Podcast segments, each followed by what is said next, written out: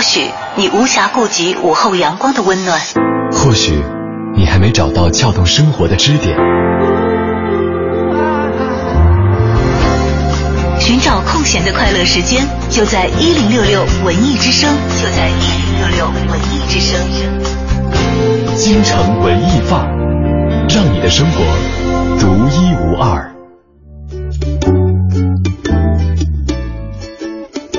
京城文艺范儿，让你的生活独一无二。我们又相见在今天下午的节目当中了。你好，我是盛轩。大家下午好，我是小昭。嗯呃，星期一的下午，大家比较容易奄奄欲睡啊。嗯啊，其实刚才我在在办公室不是你一个人，我也是有一点点困。但是嗯这个时候呢，我们非常可爱的我们编辑学姐出现了，嗯然后呃，我们讲给我讲了一段她相亲的事儿，啊然后立马我就精神了。又相亲去了。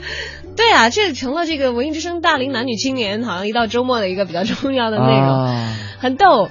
呃，他说他这个相就亲真的没有更多更有意义的事儿去做了吗。哎，你不觉得你这叫饱汉子不知饿汉子饥，你知道吗？嗯这个他就说很逗，我说我说你相到合适吗？他说没有，他说但是有一个很有意思的经历，说怎么回事呢？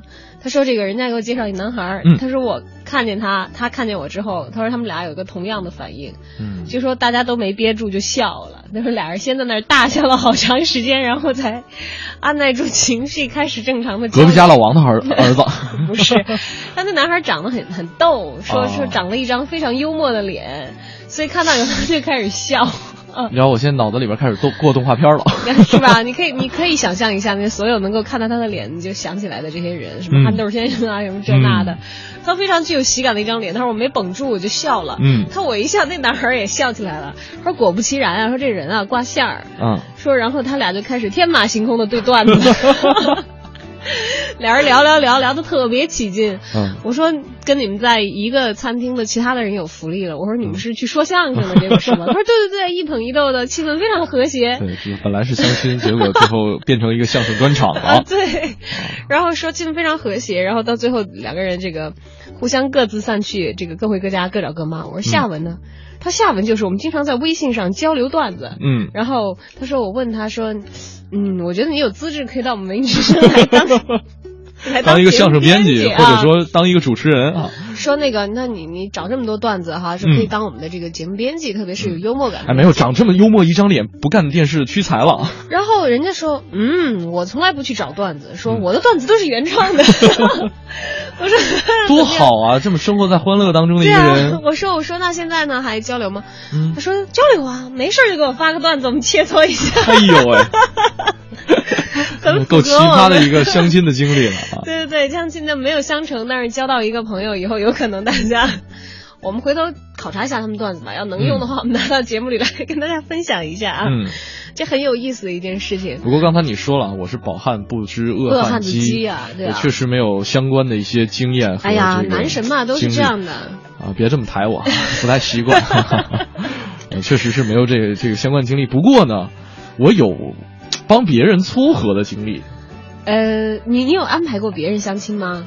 呃介绍过，中间牵线搭桥，成成过，成过，成过三对儿，几率高吗？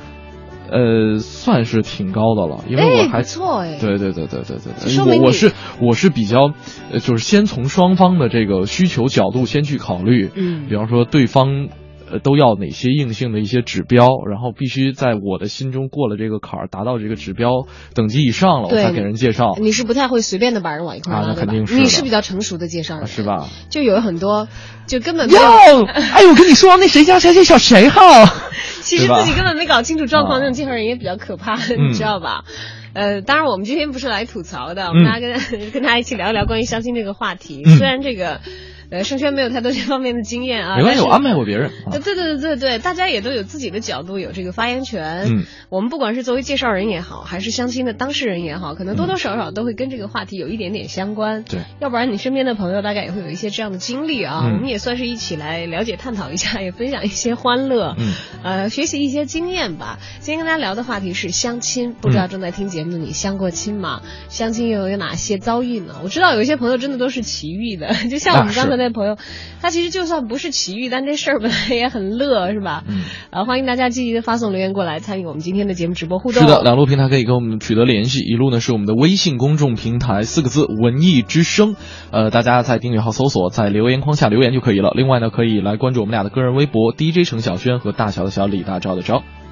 首先走进今天的诗意生活。诗意生活。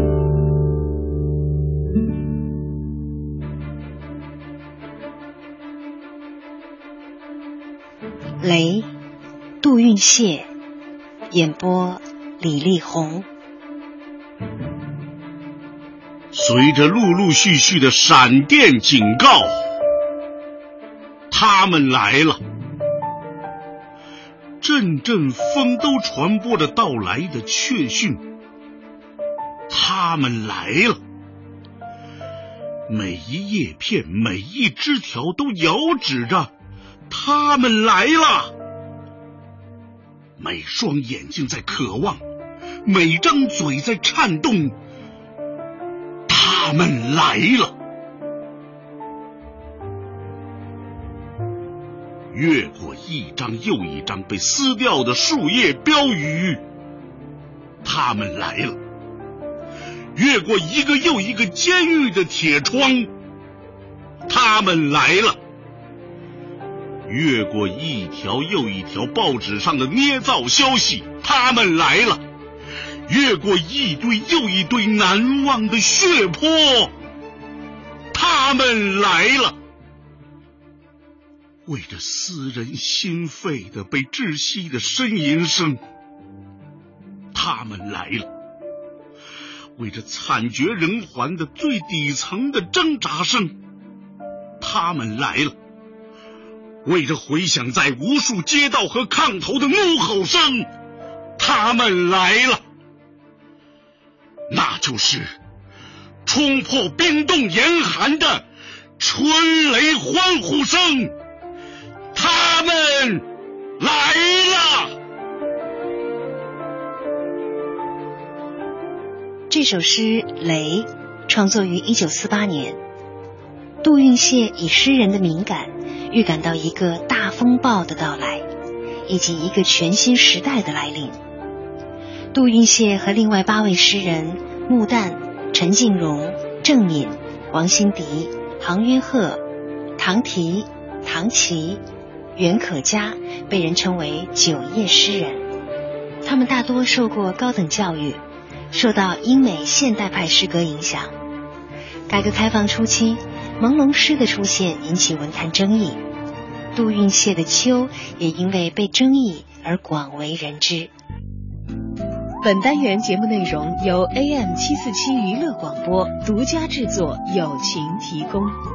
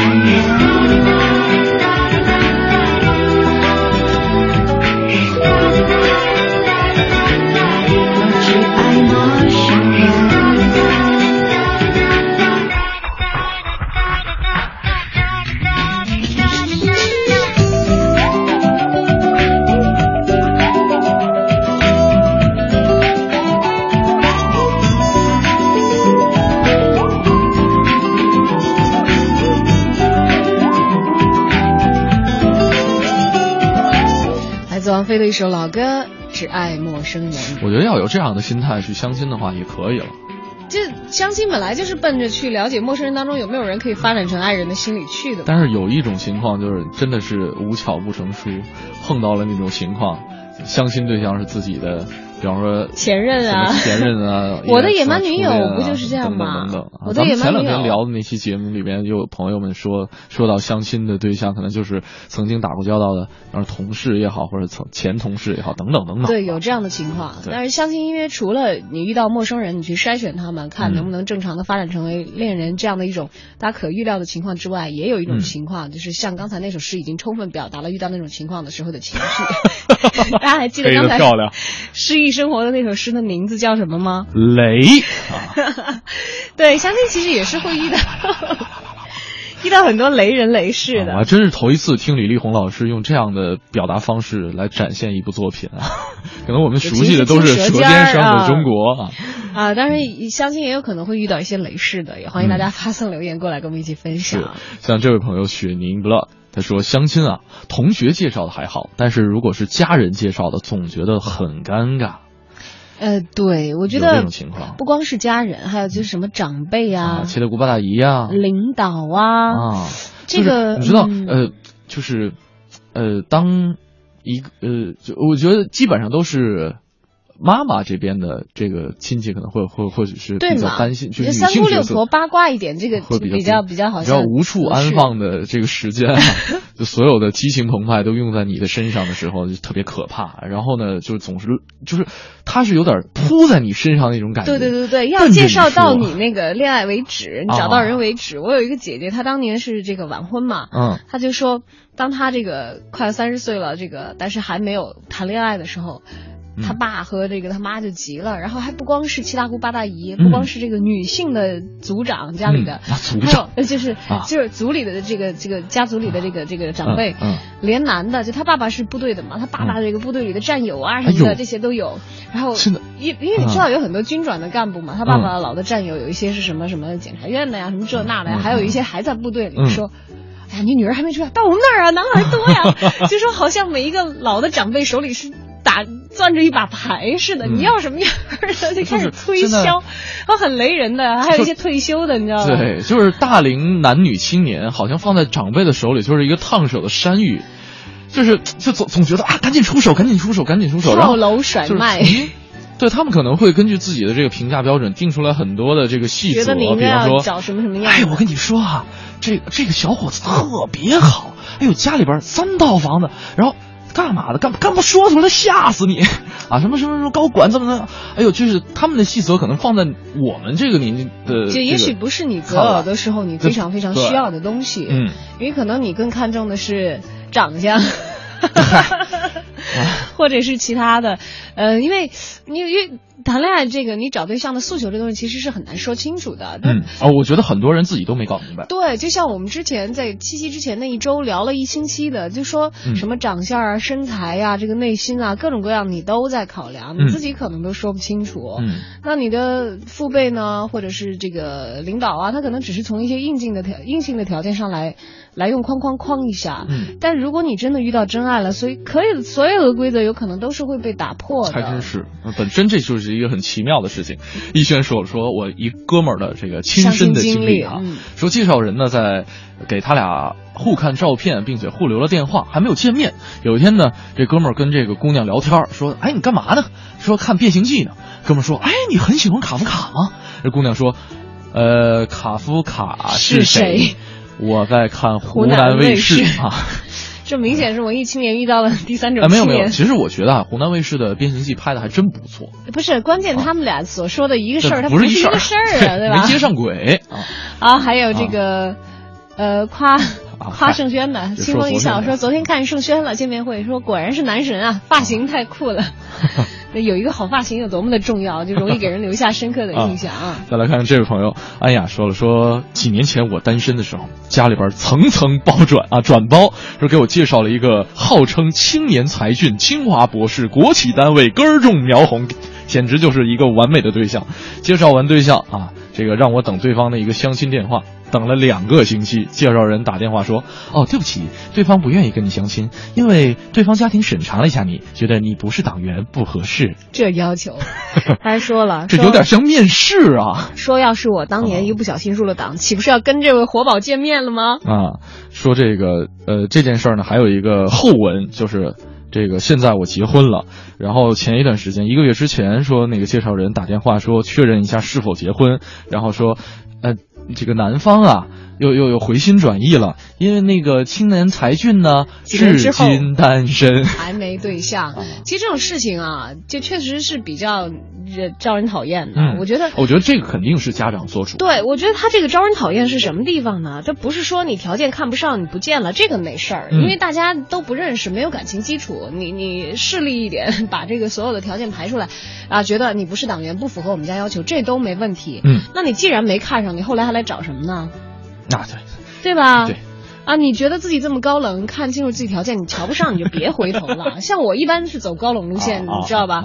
就是看不上的绝对不会有什么再回头。今天是这样想，明天觉得哎呀那个人还行，嗯，这样我觉得太不靠谱了吧？你不是挺高冷的，瞧不上人家姑娘吗？嗯，您。结果到最后你又放低标准说啊不是党员也行啊，就这 没有人家在等着这个 这位女生入党吗？人家我我是可以考虑我我要入党，这也是为我自己，我不是为了要嫁进你们家入党是吧？这党也不让我以这样的目的来入呀，我们是为了要给共产主义奋斗终身的，行不行啊？哎，我觉得这样的也挺奇葩的，真的。我身边有朋友有这样的情况，我我我一个姐姐的弟弟。当年就是还没结婚的时候嘛，也是人家在介绍，哎呦家里的老人就说各种这个门当户对啊，说要不要见一见。但当时他弟弟还在考公务员，那年就是公务员还没有到这个考试的时候，人家就问了一句说，那他打算当公务员的话，考的话，他现在已经考上了吗？嗯，你说现在还没有啊？说那个。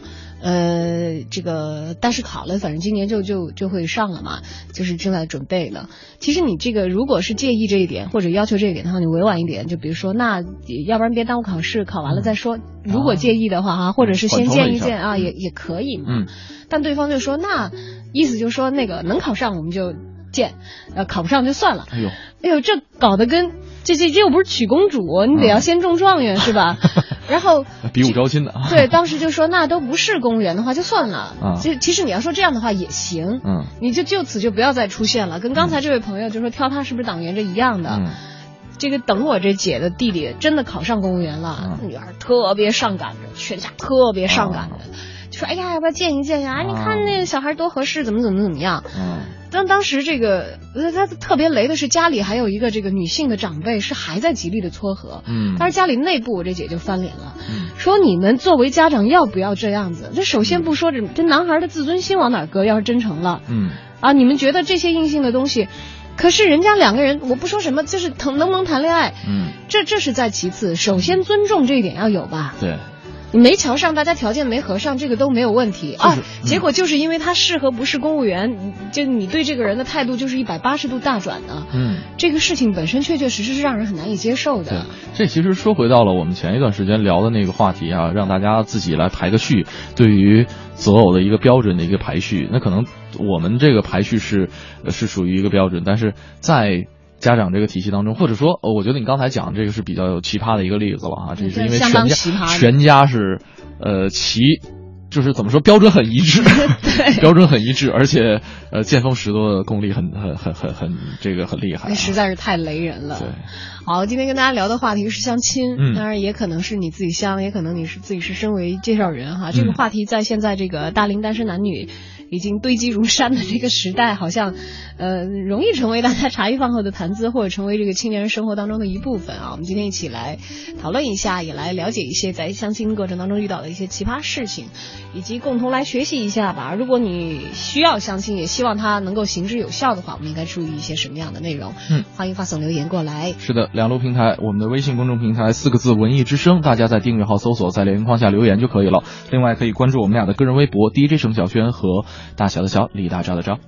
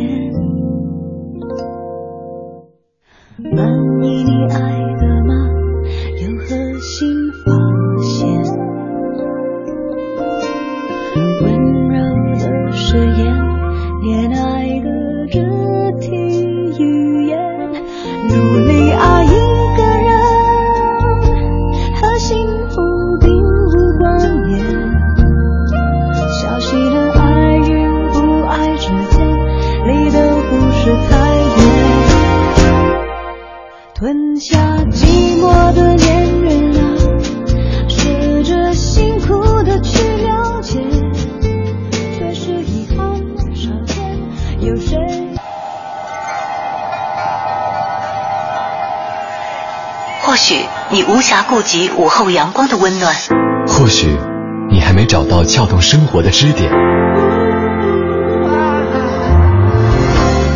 寻找空闲的快乐时间，就在一零六六文艺之声，就在一零六六文艺之声。京城文艺范儿，让你的生活独一无二。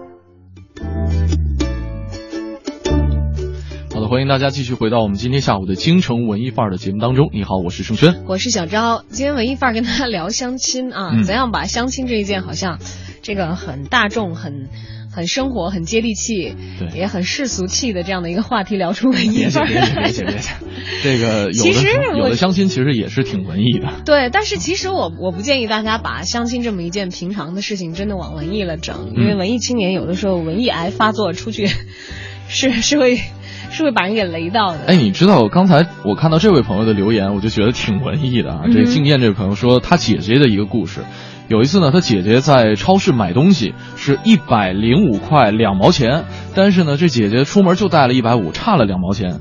之后啊，这个后边排队的这位哥们儿就递上了一个钢镚儿，然后呢，过两天别人介绍去相亲啊，互相碰上了，竟然是对方，特别像这个故事里边的一个情节。那这样的必然成啊，嗯这后来变成姐夫的哈，是吧？你看人就是两毛钱，两毛钱赚一媳妇儿，值啊！太值了。没有，主要人家在递零钱这个啊举动当中，我觉得其实可以折射很多东西。首先，他是一个善心的人，嗯，还有就是愿意伸出援手去帮助别人。还有一个是真有钱啊。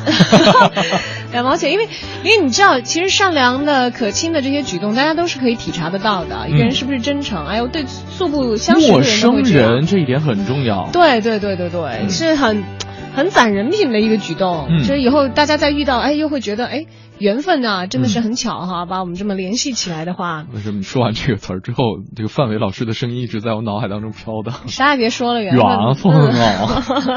啊，这个蔡晓好久不见说，昨天我哥给我介绍了一个跟他关系特别好的朋友，跟我在都在北京，但是呢，对方不管是学历还是条件都比我要好得多，留了他电话给我，还叫我把握机会。他说缘分天注定啊。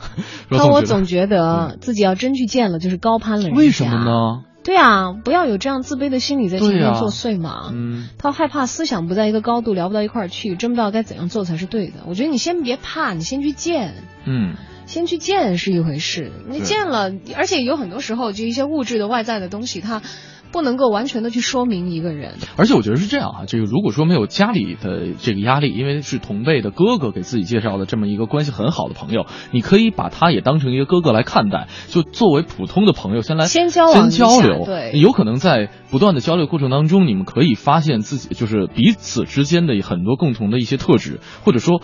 呃，你你交流了一段时间，比如说你发现不是一路人，你好歹也是自己得出的这个结论，不是一路人，也有可能成为一种很好的互补的状态，这也是做朋友是吧？做朋友也好，或者说做情侣也好，也可以这个把这个关那做情侣肯定是最理想的情况了，就等于是相上了嘛。我是说，就是呃，有共同特质也好，或者说互补的特质也好，这都是你们继续往下走的一个前提。对，你要不去见，你真的不知道那个跟这个人有没有未来我觉得没有必要怕。嗯嗯我怕的这点是是是是没有太大。哈尼小猪说我没有相过亲，不过我姐从今年四月就开始相了。嗯，他见过的男孩都已经开始排号了，建 QQ 群了啊，一直排到六号了，现在和男六号 交往着呢，说感觉还不错，觉得相亲没什么不好的，可以认识很多的人，聊得来的就做朋友嘛，也拓宽了人脉。对，对，我觉得哈尼小猪的这个心态是比较可以借鉴的。嗯，呃，天天拿一小本记着。今天啊，两点到四点。你知道他们有的人啊，逢年过节回家，因为在外工作嘛，嗯，就过年回家那几天假，嗯，要从中午到晚上各种排。会吗？有有有有有有一些。比较特殊一点的情况，不是在一个地点工作也可以，因为我这还真没安排过。就是我肯定是没有遇到这样情况了，但是我是知道有的家长是会给小孩施加这种 这种压力。对，小易说，小易说，两毛钱你买不了吃亏，两毛钱你买不了上当，两毛钱给你一个媳妇儿，两毛钱给你寄啊，给你奇迹奇迹啊！我我以为是给你寄到家呢。龙小易啊，这确实是夸大了这两毛钱的作用。这人还得是人家男孩自己自身素质好，才能两毛钱得到一媳妇儿。是，就是，也许他，你看，在在这个刚才这位朋友经验的这个留言当中，其实缺失了很多信息。嗯，就万一人家男孩高呢？万一人家男孩男孩帅呢？万一人家男孩说话好听，走路好看呢？是吧？他有很多信息是没有传递出来的，而这些东西都是在在一个人眼里有一个综合的考量。现在简单来说就是合眼缘。是。就是要一眼能看上，能看得对眼儿，这事情比较难，要有感觉。俩人气场相相对，你要做饭有这个锅气啊，对吧？这个这个相亲也有 这个演员哈，同一个道理出来。对，这个不不是不是演职人员的演员，是眼睛的缘分的这个。你看我妈就看那姑娘的走路的姿势就能判断这 人气质怎么样，这人学问怎么样。哎呦。没得说，没得说，就阅人无数攒下来的自己的一套这个评估的一个机制。对，这边还有朋友特就是特别奇葩的一段对话，Black Ray 他说：“你用 IE 六吗？嗯，怎么了？没什么了，我突然有事儿先走了，拜拜。”好吧。你是用三六零啊，还是什么猎豹啊？就说连这一点差异都无法容忍的人的话，确实你交往下去可能问题有点大。他走就走吧，咱们接着相。真真不是一路人，这个这个我估计演员也碰不上了。对，但是可能相亲的过程当中就是很奇葩的，你就是会遇到各种各样的完全不是一路的人。那不是一路的时候，有的时候把你雷的四分五裂的。但大家会保持这个礼貌的状况，一直做到散场。但一般来说看不上的也也后期也就都没有什么联系了。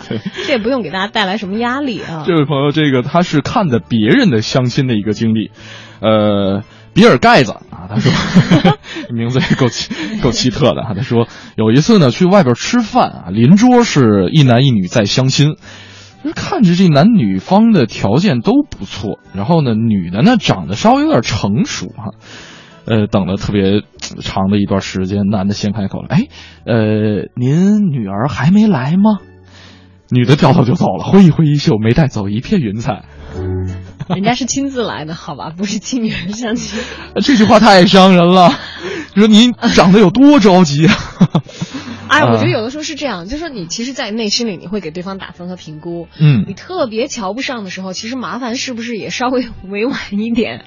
虽然是没有这个什么，没没有什么建立进一步联系的必要。这这我还真不觉得他。说是不是委婉这问题？他可能他可能真的就当成是那个妈来替女儿相亲的，结果没想到人家介绍的是一大姐。这类似的情况，我我我碰到过，我听别人给我讲过，不是我自己碰到的事儿。就是说，呃，就是妈妈带着女儿来相亲，结果聊了半天没分清楚哪个是妈妈，哪个是女儿。那说明妈妈保养的很好啊。那也有可能是女儿长得着急呢。世界好残酷啊！相亲就是也也给大家提供一个窗口，让你来见识这个世界的本来面目。好，接下来走进我在北京城。嗯，今天来了解一下后元安寺胡同的过往，我们也来了解一下北京城的本来面目。你知道的，你不知道，你不知道而想知道的，你想知道而没法知道的，关于北京城的一切，我在北京城。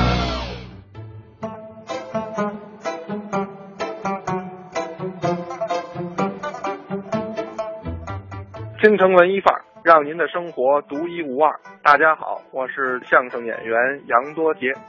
昨天啊，咱们给您聊到了茅盾故居的东侧，还有一个建筑引人瞩目。这个大院啊，门口大门是水泥建筑的样式。那么走进门里呢，迎面是一个极其宽敞的庭院。这么大的院子，在北京的胡同里那是十分的少见。这院子北面呢？矗立着一座青灰色西洋式二层小楼，楼顶呢是黄金色的琉璃瓦，又具有中国宫廷的建筑风格。但是你再一细瞧，这门廊呢，却又是西欧的立柱样式。这个柱子顶部啊，和这个柱子的基石部分，那都雕刻着精美的花纹，洋味十足。那所以说，这个建筑可以说是中西合并，相得益彰。最令人拍手叫绝的，还要说它这楼前面有一个喷水池，这个池壁的周围啊。那都是千姿百态的石刻，这些石刻美轮美奂，而且无一例外都是出自当年圆明园的遗物。您想想，能用上圆明园的石刻，这个宅院的主人啊，非同一般。原来现在后元寺胡同七号院是清朝庆亲王奕匡次子的府邸。众所周知啊。庆亲王在晚清权倾朝野，那他这个次子，也就是他二儿子，也是个地地道道的败家子儿，一辈子就是四件大事儿是吃喝嫖赌。他在后元寺的这座宅院，就是为了讨好当时的京城名妓小红宝，为了讨这个妓女的欢心，专门为她修建的，真可说是千金散尽为红颜啊！谁知道没过几年，这位二爷呀赌运不佳，又将这所豪宅呀输给了别人。后来这宅子几经转手，成了法国企业的办公处。一九四五年十二月十一号，蒋介石携夫人宋美龄来到北平，就住在这个院子当中。当时的蒋介石啊，那真可谓春风得意。那么，作为二战中的战胜国，中华民国还当选为了当时联合国的常任理事国。那么这个时候，蒋介石不可一世啊，来北平，除去处理政事，还是游山玩水，带着宋美龄游览了颐和园等等风景名胜，最后尽兴而归。但是好景不长，到了一九四八年底，蒋介石第二次来北京，还住在后园寺胡同这所行园。但是当时国内形势已经是急转直下，东北战场对国民党一方非常不利。这时候蒋介石可再没有心情游山玩水，他这次是路过北平，准备亲赴沈阳督战，但是他最终也没有能够挽回国军被全军歼灭的败局。不久之后，蒋介石离开了后元寺胡同的这处北京行园。又过了不久，蒋介石节节败退，最终离开了大陆，逃往了台湾。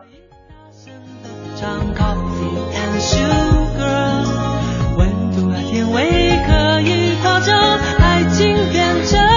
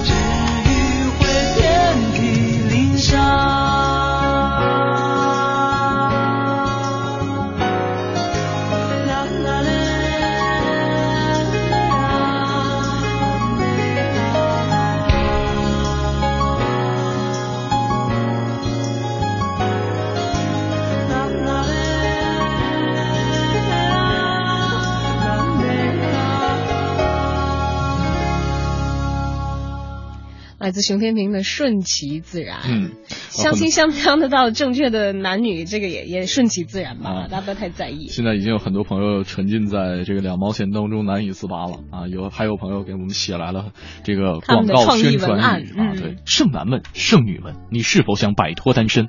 老师教你全新秘籍，周末不要和朋友去 party 了。去超市是你们最好的选择。收银台边一站，时刻为两毛钱啊，时刻准备两毛钱为你的爱情买单。即使一天毫无收获，也可以跟收银员发展一下。特别棒啊！这个靠谱，靠谱。只要不被人家收银员当成骚扰的人，骚扰的顾客，让保安把你请出去就行了。对，呃，囚禁幸福说说相亲的时候相中了他旁边的人怎么办？那次呢是一个长辈安排的，那个长辈说好了地方，跟相亲男在那里等我，自己去赴约。老远就看见那个长辈了，旁边那个男的呢长得很清秀，还没有走进的时候就一直看着他。说现在想这个男的哎长得还不错哈，有点瘦。等走近了，那个长辈介绍的时候就介绍了一个没看见，就是没看见的，然后就是看来就不是一起的，误会了。哦，所以当时我就愣住了。他而我看见的那个还挺帅的，看入眼的，觉得还不错的人，那是相亲男的哥哥。哎，是这样，我我觉得女生在相亲的过程当中，是不是特别喜欢带自己的闺蜜去？呃，有这样的情况，因为说给参谋参谋，有的时候呃对，但是其实我觉得，就像她这种情况也是容易出现的。嗯，就女生。你没发现，如果稍微思虑一点的女生的话，她比自己漂亮的闺蜜 闺蜜一般不会在初次相亲的时候带过去嘛？嗯，除非闺蜜就是比如说已经结婚了，可能会好一点点，但是都难免会出现，呃，反正我肯定是不会带的啦。嗯，但是我听说是有很多的女生会对有的会。闺蜜在这个情感世界当中是扮演了一个非常重要的角色，她不仅是一个军师，她有可能是，呃。一条导盲犬，好好好吧。虽然这个比喻不太恰当，但是但是但是确实是起到了相似的一个作用。对，我觉得不带呢，倒不是说你不够美啊，怕被比下去啊，或者嗯，我觉得我觉得是有有有这个因素在里面。因为我闺蜜都太漂亮。有有几个情况哈，就是你美，闺蜜丑，然后是你丑，闺蜜美。然后是两个都美，还有两个都丑，基本上这四种情况但是我想说，我不带的情况是因为什么呢？因为本来相亲这事儿吧，如果我要去，我多多少少还是有一点点紧张或者是尴尬，就不是自己特别游刃有余的情况。但是如果多一个人在的话，我可能反而会更觉得 hold 不住情况。没有我，我事情会变得复杂。反而我会觉得你会把整个的谈话重点。扯到你的闺蜜身上，对对对，有可能啊，就是一下子你主次颠倒了，这事儿就不好办了。你这个男方在对面看着你们俩海聊了三个小时，我我相信你，你有去陪人家相过亲吗？我没有，没有是吧？我觉得你要陪人家去相过亲，人肯定看着你看不上那男的，你知道，很 容易出现这种情况。呃。怎么说呢？就是男神的困扰。我我我那成那三对儿哈，基本上那个成哪三？就你去介绍的，男男方基本上都比我优秀，和就是无论各个方面都比我优秀，是吧？啊，所以你这种角色做月老就合适。对我我特别特别细心的为别人服务。嗯嗯嗯嗯嗯嗯，也不能瞎瞎闹。对呀，所以我也不陪人家去相亲的，怕把人家惹黄了。是。嗯，其实刚才我说那四种情形，如果说你美是有丑的话，我觉得可以带。就是你你你你美和你的闺蜜啊，对。但是你跟室友都美的情况下，我觉得还是别带了。就这样，男生会困惑的吧？对他会有一个评价体系，就是在单独评价和双双重评价之之外，就是这这这两种情况下，他会有一定的时间上的浪费。嗯嗯。你知道，就是有可能整个相亲的环节都是男方会一直处在一个比较环节。对，本来你很漂亮，本来这这就比方你的鼻子长得好看，那个姑娘对那个眼睛长得好看。一在想，哎，这要是两个人综合一下该多好啊！对，你看，你看，你这就因为其实人嘛，大家人性人无完人，对对，最基础的地方都是这样的。大家喜欢找漂亮的人，喜欢找温柔的人，喜欢找这个这个经济条件不说，你说大家都不是说这个找特别好的，都都愿意找不要太差的，那都会有各种各样的比较。嗯啊，明明本来就是一对一的话，你把这个对方弄到一个被动的已经开始比较的情况下，我觉得这事儿就复杂。反而我是觉得哈，如果说。你跟室友两个人长相都不是那么都是室友了，都不就是那闺蜜啊，对闺蜜啊，说错了，说习惯了，呃，就是都不是那么的让自己满意的话，我觉得两个人同时去还是有一定好处的，这样就两个人都丑的话可以一起去是吧？可以困惑对方。哎呦，对方，哎呦，说这俩都这。呃。我觉得会有比较，我觉得会有比较，肯定会有比较的。对，但是是这样子，就是说，其实你单独去见人家也会比较，因为人家可能不只见一个人。嗯。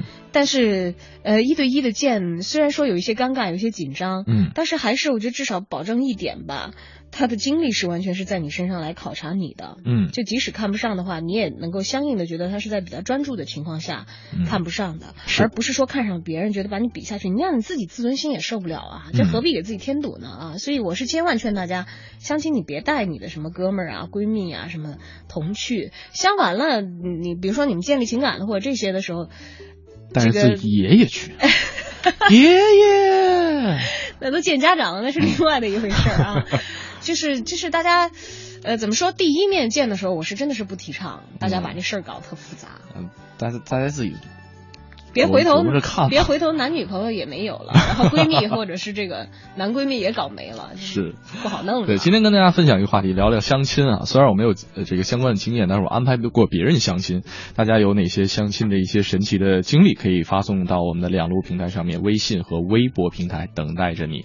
那接下来呢，是我们的影艺告示牌。影艺告示牌。京城文艺范儿，让你的生活独一无二。听众朋友们，大家好，我是永乐票务的王婉儿。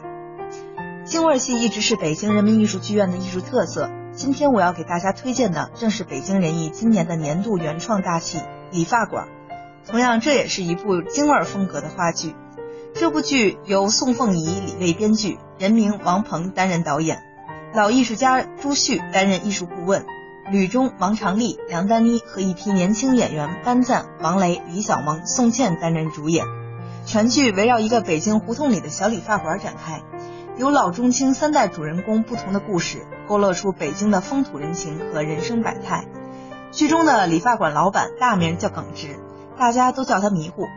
迷糊怀着祖传的老手艺，在胡同口开着小理发馆，执着地守着这个父辈传下来的小店。归国华侨朱彼得夫妇在回国寻访老中医时，无意中发现了这家老式理发店。店里浓郁的传统味儿让旅居加拿大三十余年的朱彼得兴奋不已。他发现这里有一个叫光明的孤儿，他因为救了同学而导致自己双目失明。店老板迷糊和全胡同人都给了他无偿的帮助，这成了光明生活的动力，也让这对归国的老夫妇深受感动。在这样一间充满市井气息的理发馆里。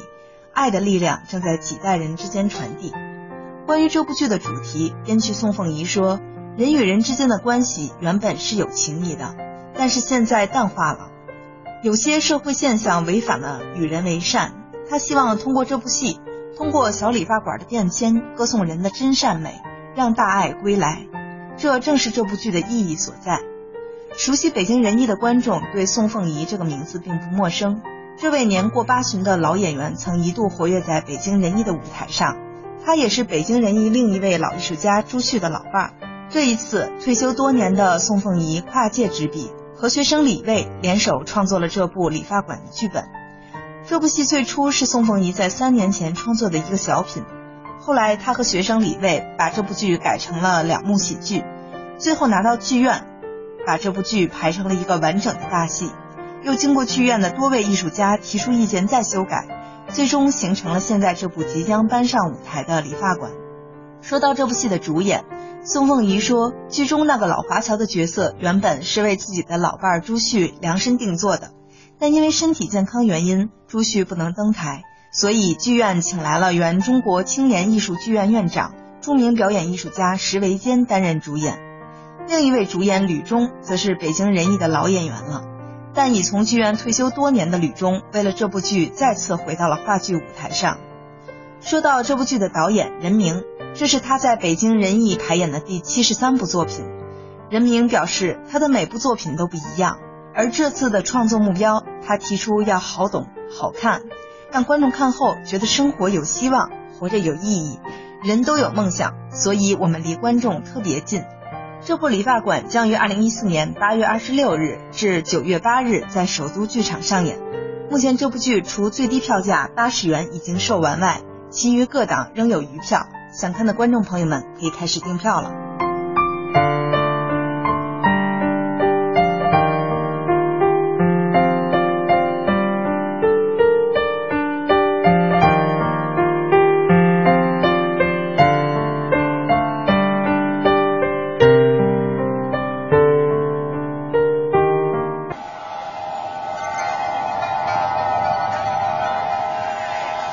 许你无暇顾及午后阳光的温暖，或许你还没找到撬动生活的支点。寻找空闲的快乐时间，就在一零六六文艺之声，就在一零六六文艺之声。京城文艺范儿，让你的生活独一无二。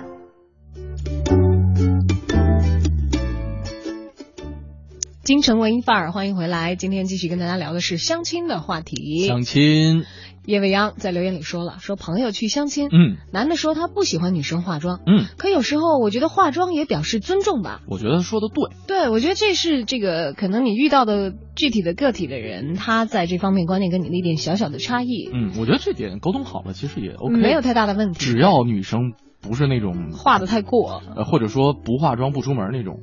我有好多朋友都是不化妆，绝对不是不出门的，对对，有些人是。而且还是一点，就是画的好与不好。嗯，我的话我肯定还是得化妆才会出去，我觉得是代表我自己个人的一个习惯嘛，而且代表一个尊重。对对对，我觉得这个因为央和呃我的观点是一样的。嗯呃，而且还有一点就是看化什么类型的妆。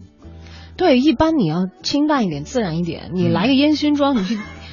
那不是明摆着就是以不配合的态度，以不配合的态度出现在这个相亲的现场吗？扮扮成那个《爸爸去哪儿》里的野人 来了啊！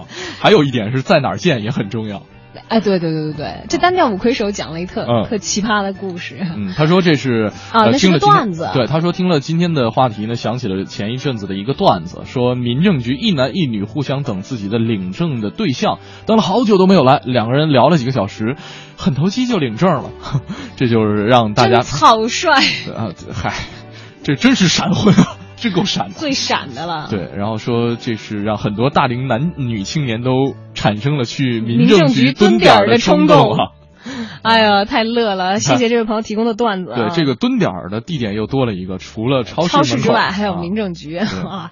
哎呀，这都是开玩笑的了，因为毕竟这个结婚是一个大事情，所以大家在此前才会考虑良多。相亲这事儿，我有一个同学曾经给我发表过他的观点。嗯，他说：“我说呀，就相那么多也没有什么合适的。之前有一段时间哈，我说都不太想去相了。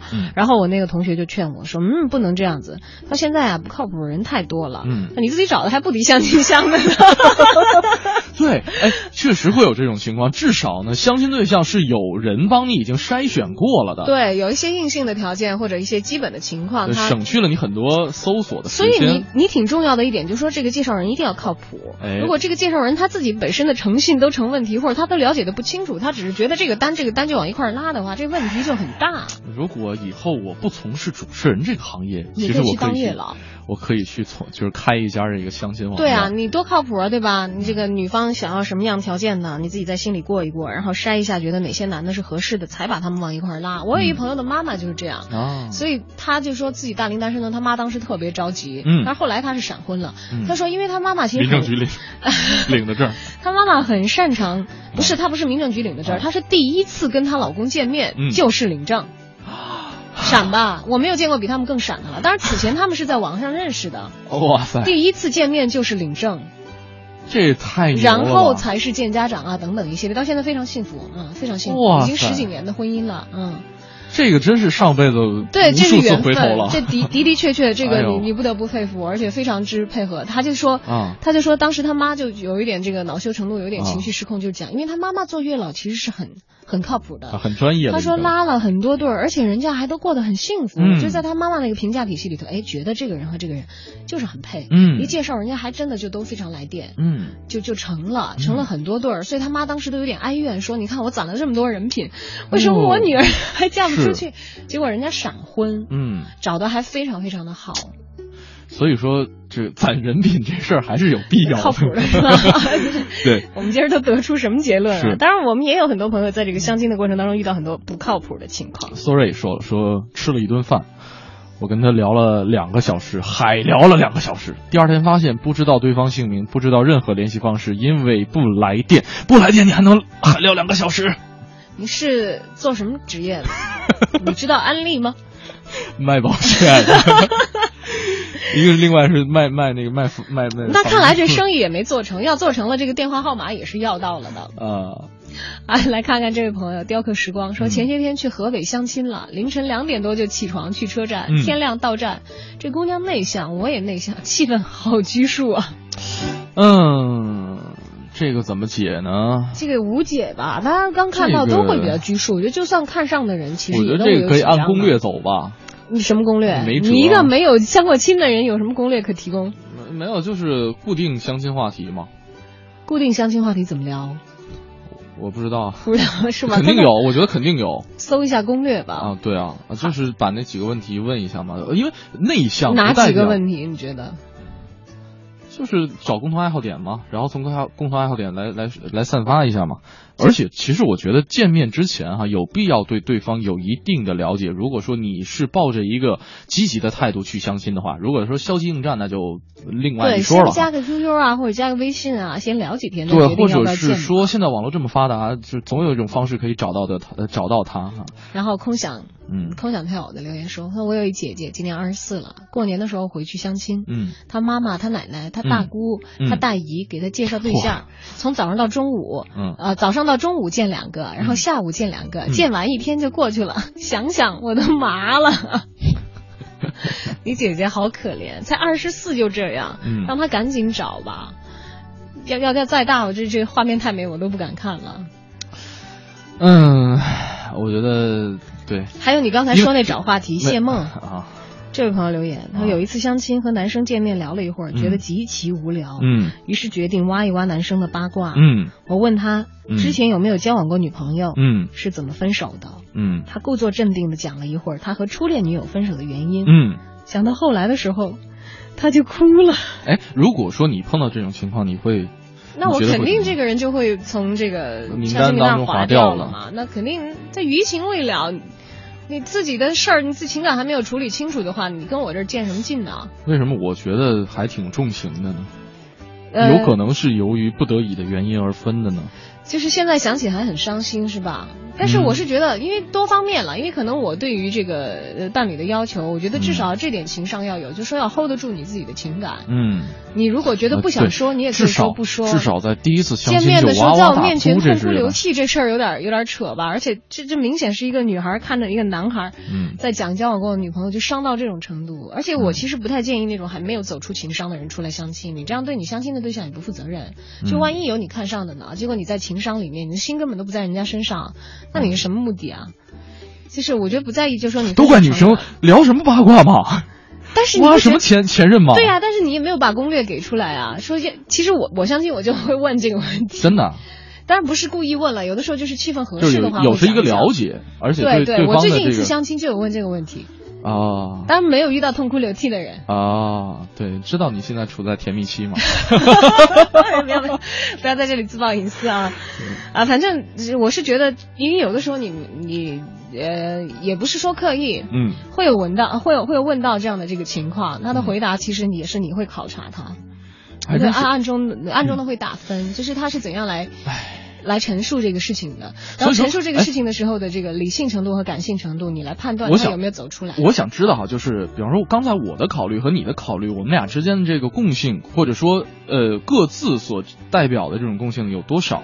就能代表多少人的相似的一些想法，就是因为我是觉得，其实这个男生他挺长情的，对，我觉得还挺重情的啊。当然，呃，在第一次相亲痛哭流涕这件事儿当然是不可取的，但是就这件事儿来说，我还是觉得对。但是因为你是男人，你不用选择一个这样的男人。是是这样子吗？我不知道啊，我觉得有可能，因为我以前也有人家特别给我安排相亲，还蛮隆重的，嗯，就是哈，就是真的很隆重。曾经有就是人家讲礼炮，不是不是不是，搞了一个 party，其实里头只有一一一个单身女是我和一个单身男是对方，啊，然后呃，就是气氛完全好像很和谐，其他人其实都是成双成对的，还有已婚的呀什么的。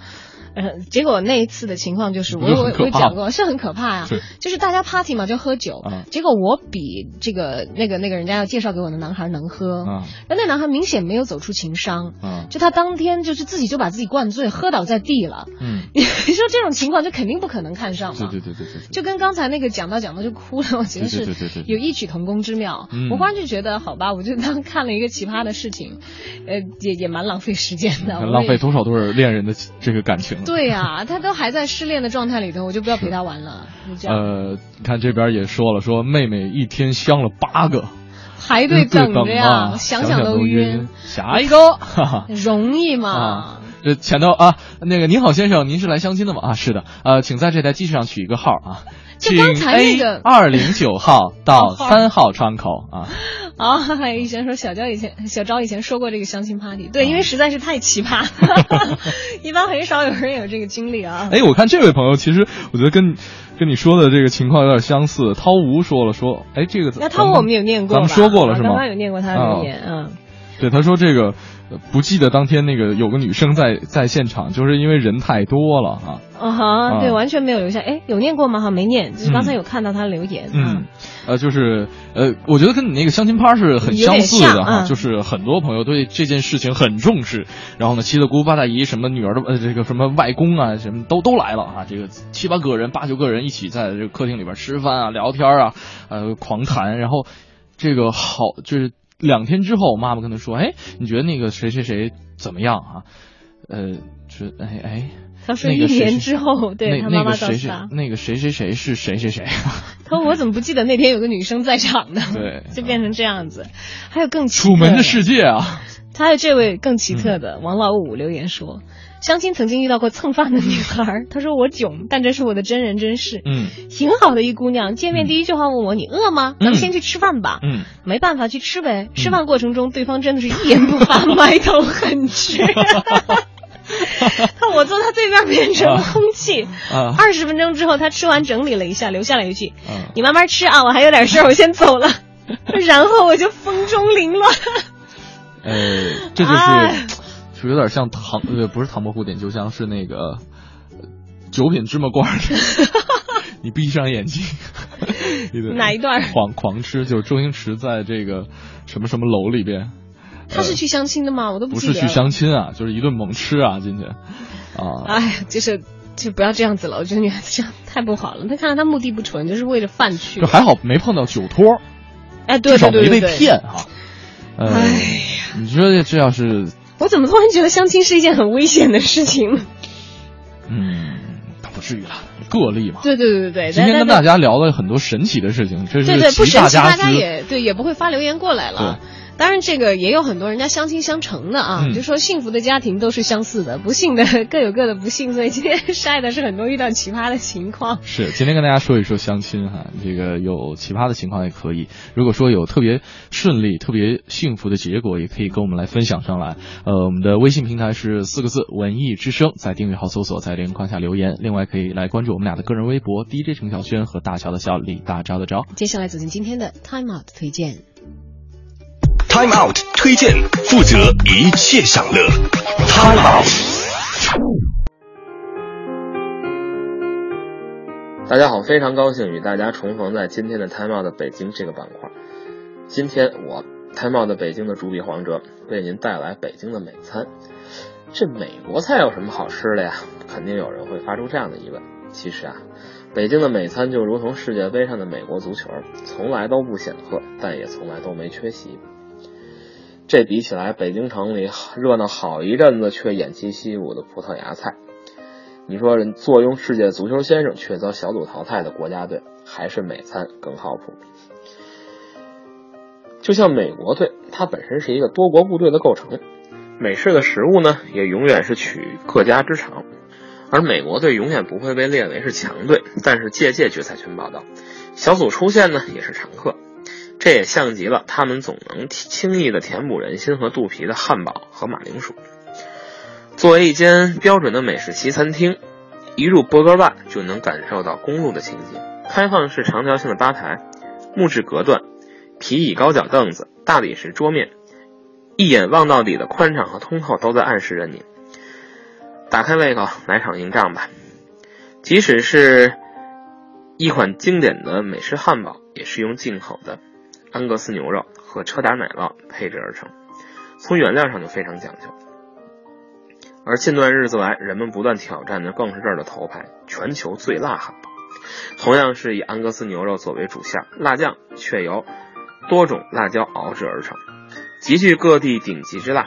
但配上店家自制的杨丝双料巧克力黑啤酒，微苦反酸的味道正好能够中和。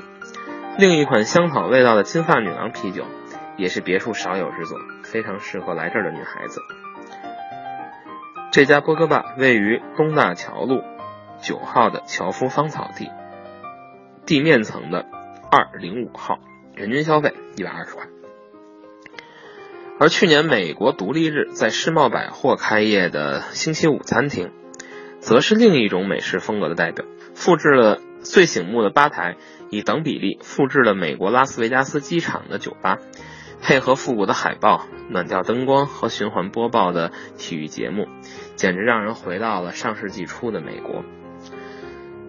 这家星期五餐厅的旗舰店位于朝阳区工体北路十三号世贸百货的三楼，人均消费一百四十块。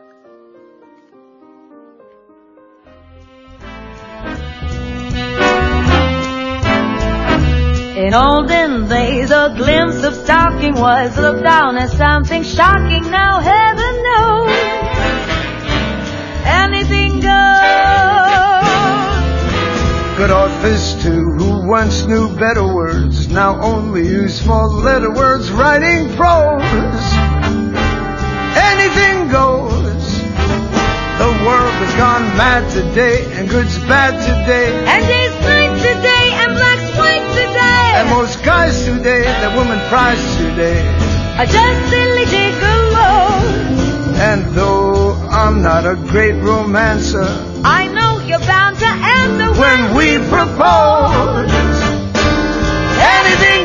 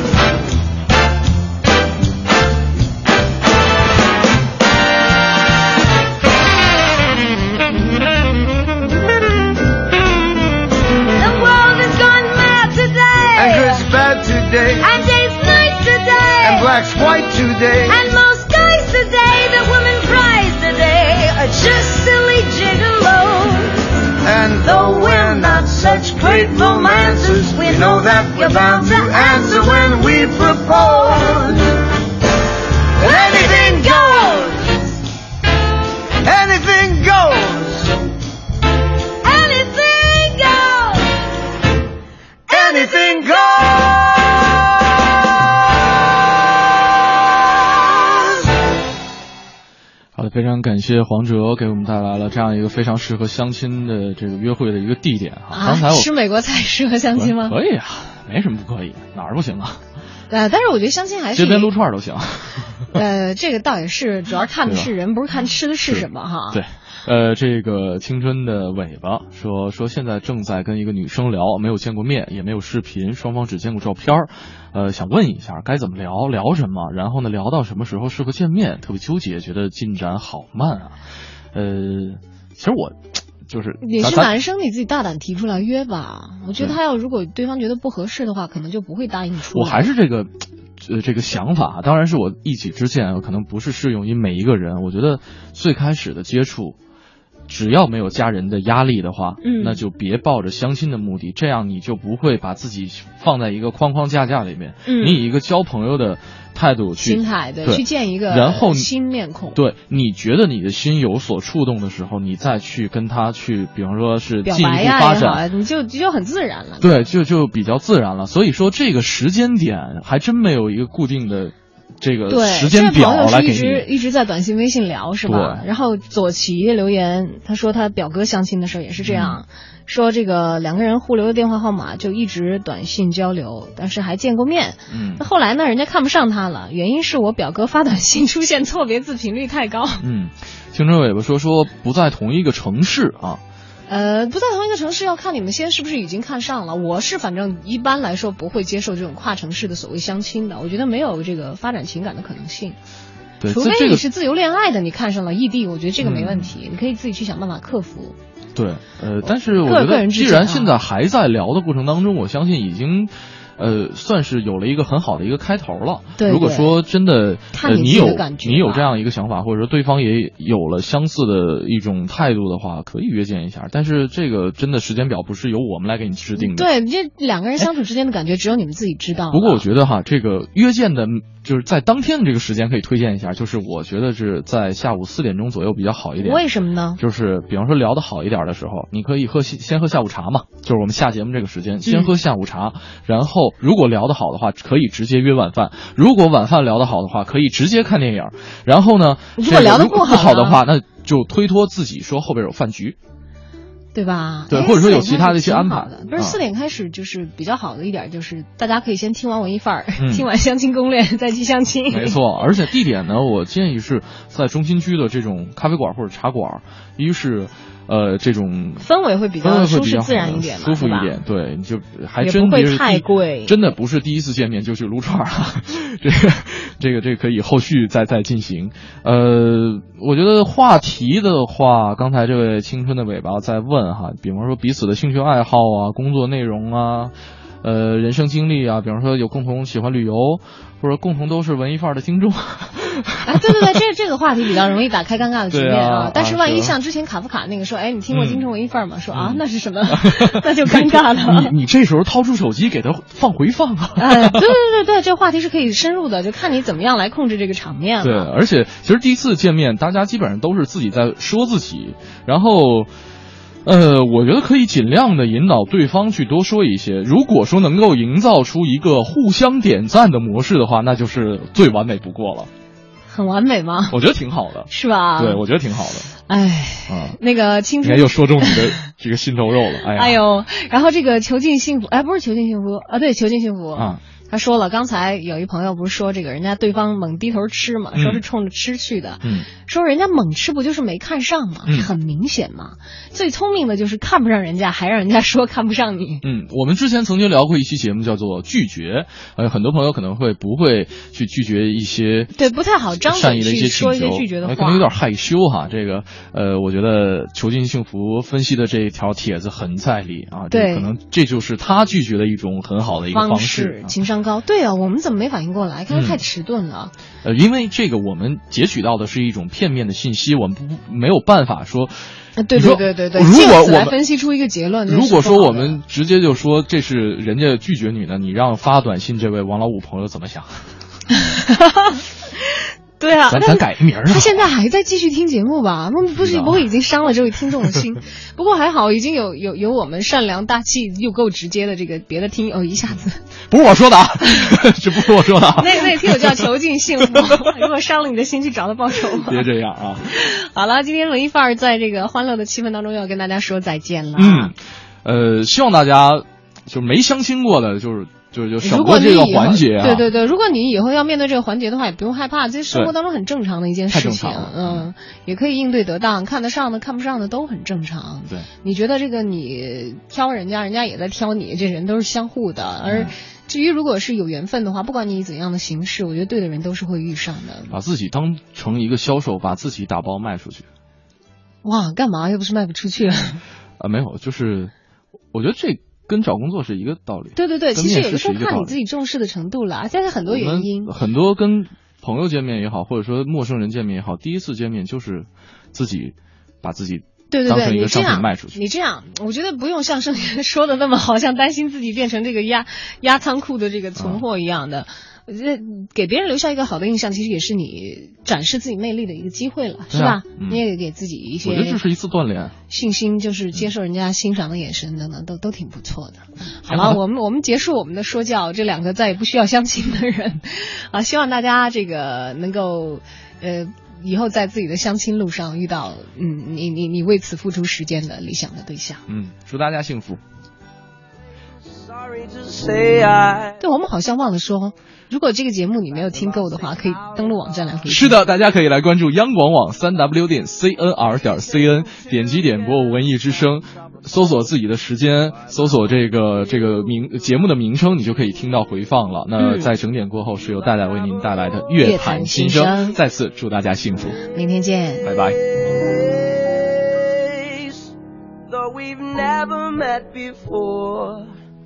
Baby, I'm sure.